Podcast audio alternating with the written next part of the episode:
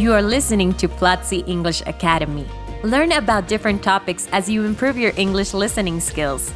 Join Platzi and have access to courses on product design, audiovisual production, data science, business, English, marketing, and more. Enjoy this week's episode. Welcome to Speak English. I'm Ravi, English teacher and a creative specialist at Platzi English Academy.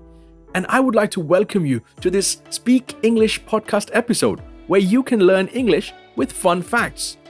Remember to go to platzi.com forward slash fun and take this week's free class. Like I mentioned earlier, we are going to talk about fun facts regarding vocabulary, expressions, idioms, etc. in this format. I recorded one episode in the past in which I covered origins of words like salary, jeans, and disaster. I encourage you to check it out.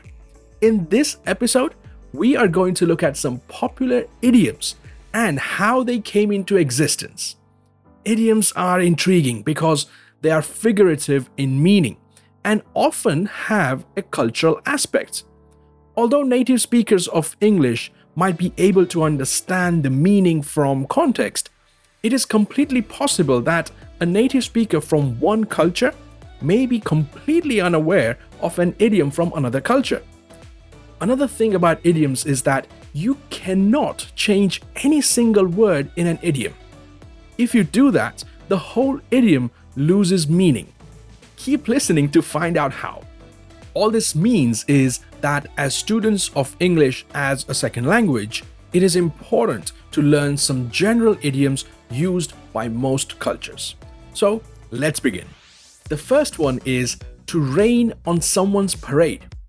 This idiom basically means to ruin an enjoyable moment with some bad news. Let's say you are celebrating a big win at your work, a successful project completion, maybe. All your colleagues are celebrating with you. And someone comes and says, hmm, the boss is not happy. You can say, hey, don't rain on my parade. The origin of this idiom comes from a famous song from 1964, Don't Rain on My Parade and it is almost impossible to find this idiom in any print before that year. So it is safe to assume that the song originated this idiom to rain on someone's parade.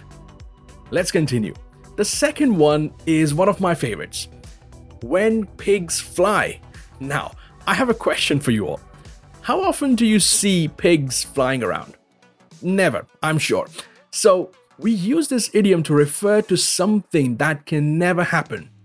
There have been many mentions of pigs flying to refer to something impossible. But the most interesting one is from the year 1630, Massachusetts, USA, when author John Winthrop wrote a story about him and his friends. One summer evening, they saw a bright light at a nearby river and eventually they saw a figure of a pig flying around. Hmm, I guess they told their friends the next day, but nobody believed them, and since then, there have been many mentions of this idiom when pigs fly. And the last one is to be on cloud nine. This means to be very happy. Let's say you get a new job. You can say, Hmm, I got a new job. I am on cloud nine. Now, this idiom has a rather straightforward origin compared to the other ones we discussed in this episode. In September 1896, the greatest cloud in the world was recorded. It was given the name, you guessed it, Cloud 9.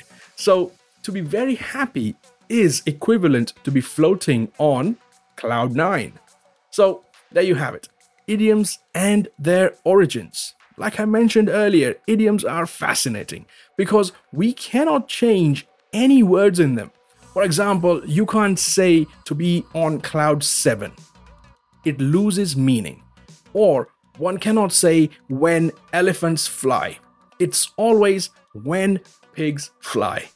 I hope you found the origins of these idioms interesting, and I sincerely hope that you will be using them in your daily conversations. There is a world with hundreds of job opportunities and many possibilities for you to create your own company. That is a world of programming, which is not just for men or geniuses. It is for everyone.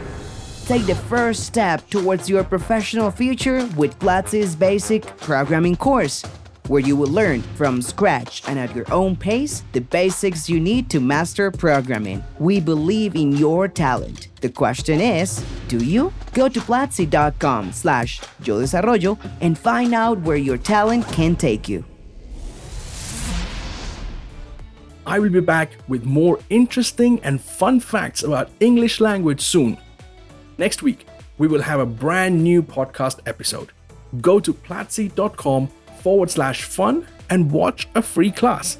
It will be available for seven days only. Thanks for listening, and until next time, never stop learning. This was Platzi English Academy. Thanks for listening. Share this podcast if you liked it and let us know which topics you would like for us to discuss in future episodes by going on Twitter and using the hashtag Platzi English.